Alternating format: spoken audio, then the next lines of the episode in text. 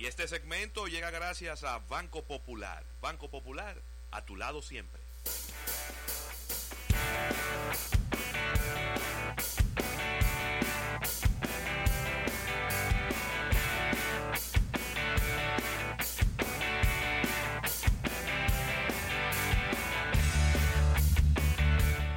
Bien, señores, de verdad que súper contentos con todo lo que ha venido ocurriendo en estos programas especiales. Y vamos a entrar inmediatamente con contenido porque es mucho de lo que tenemos que hablar, señores. Sí, señor.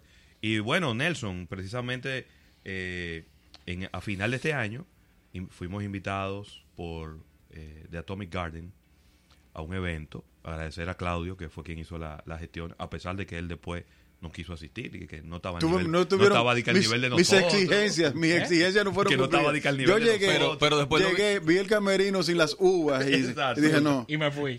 Después me llegaron de él un- una foto en la playa. Me llegaron Sí, después. Exactamente. Yo no sé si No, es- yo, yo lamento no haber ido, pero sé que se dio muy bien. Claro. Muy bien. Bueno. Pero es un evento que eh, está haciendo de Atomic Garden, esta agencia de, de creatividad y de, y de la industria publicitaria. Una escuela de, de publicidad, eh, Dije agencia, ¿verdad? sí. Sí, me crucé ahí. Es Pero, escuela. pero es que simula una agencia, y si- simula el trabajo eh, del día a día de una agencia y es muy interesante. Valga la, bien. Una, Y una- ellos- una pasantía de, para los Exactamente. estudiantes de publicidad. Entonces ellos están haciendo un evento que es como un primera vez que se hace, se llama recap y es como vamos hagamos un resumen de lo que ocurrió durante todo el año, que me parece muy eh, consono con lo que nosotros hacemos todos los años aquí, es decir, que ellos también están viendo a nivel de la industria publicitaria cuáles fueron las cosas más relevantes. Y dentro de esa dentro de esa de esa agenda pues se tocó el tema de marketing deportivo y entonces ahí Nelson y yo tuvimos la oportunidad de, de- de conversar sobre este tema y cuáles son quizás los lo que ocurrió durante el año, pero qué se, qué se debe esperar para los próximos años en este sentido. Nelson. Sí, precisamente como hablábamos, como mencionábamos hace, hace poco, el tema de las estrellas generó mucho revuelo en toda la fanaticada. Y dentro de esa conversación nosotros hablábamos mucho también el tema de las oportunidades. Que ahí es muy interesante ver cómo los equipos, y en este caso las estrellas, cómo van a capitalizar o cómo están capitalizando eh, todo, todo eso que generaron el año pasado. Y hay un tema que hemos tocado eh, frecuentemente aquí, de cómo los equipos locales y la liga en sí puede capitalizar más oportunidades para, acer- para acercarse a los fanáticos y para generar negocios. Claro. Vemos todo lo que pasa en las ligas internacionales con el tema del merchandising, de cómo es un negocio millonario. Y cómo aquí, siendo el béisbol, el deporte rey, uno ve que aquí sigue, sigue lento todo lo que pasa alrededor del béisbol. Correctamente. Entonces, nosotros nos, nos hacemos esa pregunta de cómo los equipos van a empezar a capitalizar mejor esas oportunidades para generar negocios frente a su gran fanaticada. A ver, Claro. yo, yo quiero yo quiero hacer un, un- dividir el tema de la siguiente manera y es que ya de, de por sí desde que un equipo que no es tradicionalmente ganador Sí. se mete en el ruedo ya eso es un aporte positivo a, al- a la liga Claro. ¿Por qué? Porque en muchas ocasiones solamente hemos oído en, en diversas ocasiones decir, bueno, si no se enfrentan las Águilas Y el el Licey y en su momento el. Escogido y el Licey y eso, más que eh, pa- para los responsables de la liga, eso no debe ser un tema que se debe pasar por alto, sino al contrario, tú tienes que buscar el equilibrio en esa dinámica deportiva de manera que todos los el- eh, eh, fanáticos tengan la motivación de asistir porque eso es, ¿por qué lo digo? Porque eso dinamiza una economía, como dijo Nelson Sí. en un inicio, los vimos, lo vimos en el caso de San Pedro, eh, como, aunque ellos siempre han sido muy apoyadores de su equipo, pero definitivamente lo que ocurrió No, pero la En ese la momento. visibilidad que obtuvieron la- las estrellas orientales este año, me voy, a, me voy más lejos. En un momento determinado, se toma una decisión de la oficina de sustituir al, al- al dirigente. Sí, Y eso fue un tema de interés nacional. Claro. Cuando probablemente hace cinco o seis años atrás hubiera sido un tema que no salía de la ciudad de San Pedro de Macorís y que no hubiera ido más allá de los fanáticos de las estrellas. Sin embargo, ahora, en esta, en esta ocasión, por ser el campeón actual, que lamentablemente no, no clasificó para el todos contra todos, pero se convierte en un tema de interés nacional. Decir, que la visibilidad que obtiene un equipo el, por el solo hecho de haber ganado el campeonato, y eso estamos hablando de una liga de seis equipos. Entonces, eh, imagínate tú en, en ligas más grandes, donde haya más Claro. equipos, es, Está- es- eh, es maravilloso. Y estamos olvidando algo muy importante. En el caso de la final que ganaron las estrellas, fue una final regional porque fue el este. Estamos hablando de los toros y estamos es hablando verdad. Sí. de las estrellas que si bien es cierto son mercados pequeños, tenían sus estadios llenos en todos sus Sí. partidos, había mucha atención debido a que se, se iba a romper el maleficio, eso era lo que se estaba esperando y lo que sucedió de las estrellas orientales y demostrando que los toros, una franquicia, podemos decir joven, porque es una franquicia de expansión, ha sido una franquicia exitosa por sus finales, sus campeonatos, tienen muy buenas oportunidades este año. Y la verdad es que le ha dado variedad al, al Claro, deporte, pero, pero, pero a, a donde voy es lo siguiente, o sea, ya vimos, se rompió el maleficio, como lo queramos llamar, lamentablemente no entraron, pero eso en, en, en este escenario no es lo importante, lo importante es qué pudieron haber logrado las marcas que se involucraran con, con las estrellas y con la, con, con la liga en sí, Sí. que trascienda el patrocinio, donde puedan integrar la- las marcas al evento, donde se puedan crear contenidos de entretenimiento para cualquier público. Yo creo que ahí es que todavía, eh, como hemos mencionado en otras ocasiones, el mercadeo deportivo o, las, o el negocio del deporte tiene posibilidad de crecer. Sí. No es tanto apostando a la parte operativa del, de- del juego y de la contratación y todo eso se sabe que esa es tu materia prima, eso no se puede poner ni siquiera en juego. Es cómo tú hacer crecer y capitalizar esas oportunidades, que, en el que lo estamos hablando como un hecho, eh, le cabe a todos los equipos, pero lo estamos hablando en el caso de las estrellas, porque tenían 51 años sin ganar y lamentablemente lo que pudimos ver, independientemente de que se coquetearon algunas ideas de, inclusive con el nombre del estadio y todo eso, Claro. el, el interés se concentró en cambios operativos de personal, de se desmanteló si se quiere un equipo, todo lo que tú puedas ver donde, donde generaron el interés, no lo pudieron capitalizar hasta donde uno puede ver, Claro. porque lo bueno del- de esta situación es que todas las acciones que hace una marca deben ser visibles, si no son visibles, eh, al final se- se- eh, es un adorno más ahí. Entonces, a eso es que queremos, en el eh, tocando el tema específicamente de la estrella, cómo nosotros entendemos y sabemos que ahí hay gente muy preparada y lo está haciendo y están haciendo todo el esfuerzo, pero todos deben jalar para el mismo lado. mejorar la experiencia en el estadio. Por Exactamente. ejemplo, en la parte de, los de, de los estadios. mejorar la eh, eh, el, el- el cómo se integran las marcas patrocinadoras al, al- a la disciplina, al evento, a, a- a todo lo que conlleva eso.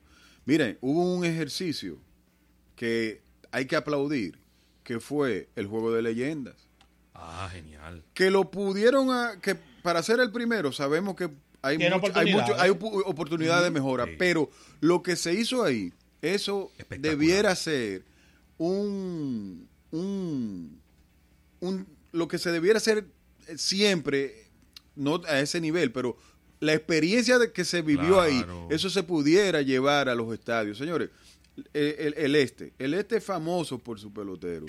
Yo, yo te digo que tienen un clúster turístico que pudieran estar capitalizando el, el turismo deportivo, porque si la gente va a ver un juego de fútbol a Europa porque están siguiendo el, el fútbol allá, ¿por qué aquí no puede suceder con, con el béisbol?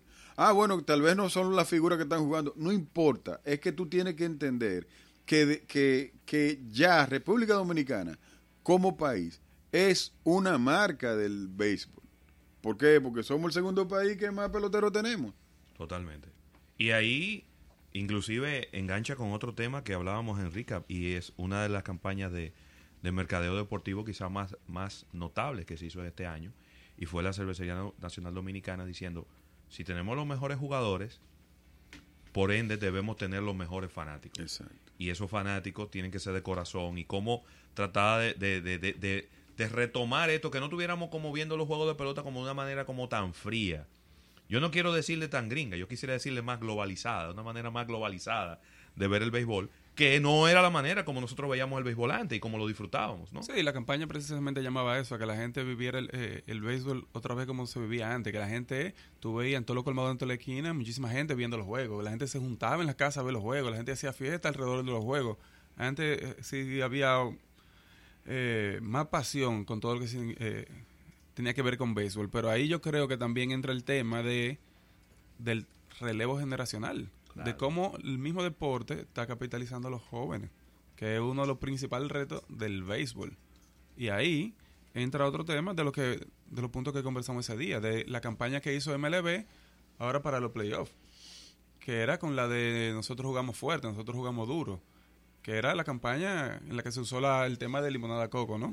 Sí. Que era una campaña que estaba enfocada precisamente en vender la sangre nueva del juego. Claro. Y como en esa campaña ellos enseñaban de ya es un deporte que cambió. Ahora es un deporte que se juega con bulla, con ruido, con energía. Y enseñaba en todas esas figuras nuevas que tiene el deporte. Un Fernando Tati, un Vladimir Jr., que es una sangre nueva que, que le ha inyectado otra energía al béisbol. Entonces, creo que ese tema de, de, de vivamos la pelota como antes eh, es muy válido ese, ese llamado, pero también eso representa un reto para la liga y para los equipos. Muy de grande. cómo nosotros vamos a atender a este público joven que no está conectando con el béisbol como conectaban las generaciones pasadas. Claro. Y yo te digo, ah, lo que pasa es que esos que estaban en los colmadones, es que sé cuánto, pero está bien, eso hace quizás 10 años, 20 años, ya esa gente está en otra. O sea, ya él no es, no es a él que le toca ir al colmadón. Sí. Y quizá el que le toque al colmadón ahora ver el juego, no está tan enganchado como el béisbol, como estaban las generaciones pasadas. Sí. No, Entonces- y, y- y- y eso lo hemos requete hablado aquí. Cuando nosotros, las generaciones nuestras que se engancharon súper bien con el béisbol, no tenían tanta, tantas opciones. Nosotros en esa época no veíamos fútbol de España, no veíamos fútbol de No, Alemania, hombre, no. no. veíamos baloncesto de la Pero NBA, Ravelo, que la no que- veíamos eh, fútbol de la NFL. Pero acuérdate la queja que llamaban aquí al programa y a Marketing Mix, que por qué ESPN da tanto fútbol. Claro. Esa era la queja, que por qué todo el día fútbol. Y ahora llaman. Ahora no llama nadie. Ahora que den fútbol el día entero. Todo cambió.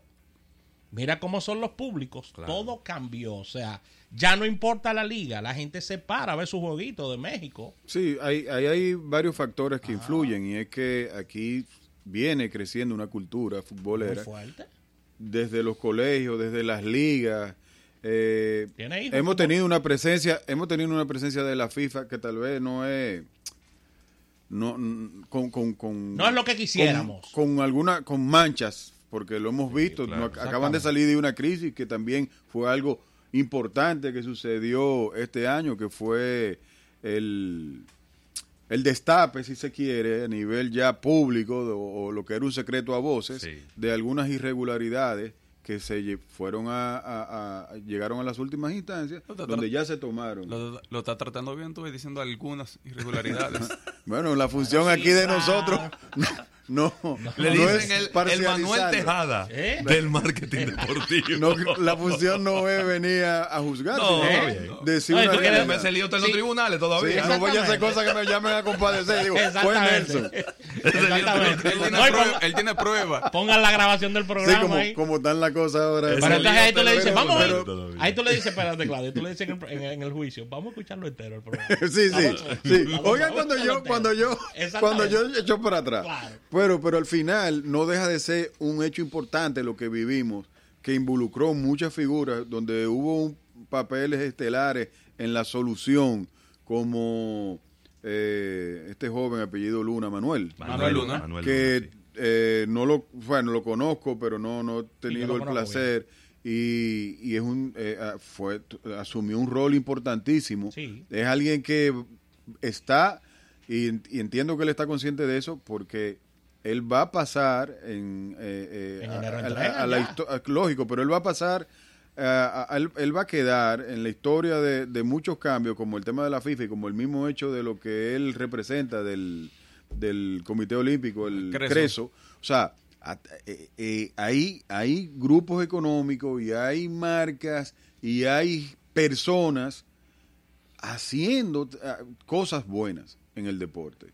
Y eso debe ser capitalizado, señor. O sea, eh, cuando mencionábamos ahorita cómo se da que una marca, que es la que está, cuando una marca entra a cualquier actividad, espera que esa actividad le retribuya. Y en este caso vimos cómo se da la ecuación al revés. O sea, una marca se preocupa por la actividad y empieza a llamar a los fanáticos a que asistan. Entonces, eh, de- yo, es el momento en que las ligas digan, no, pero espérate, déjame hacer mi tarea también.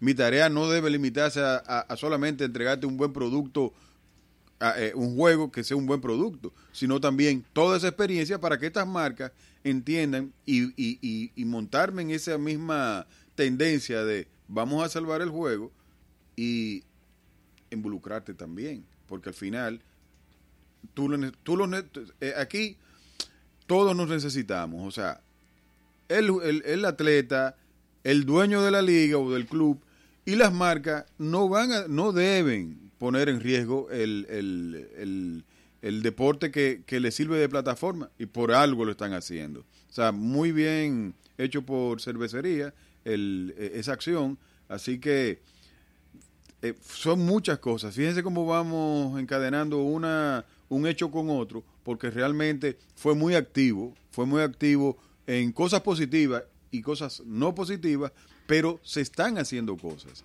Simplemente es un llamado que hacemos siempre desde aquí, con la mejor intención de que todos estos esfuerzos se perciban en beneficio de la liga, del fanático y de la experiencia. Excelente. Excelente. Así que vamos a una pequeña pausa. Sí, vamos a una pausa comercial. Vamos a, estamos soltando el brazo apenas en este resumen de marketing deportivo 2019. Así que al retorno seguimos más con este recorrido que estamos haciendo de este año.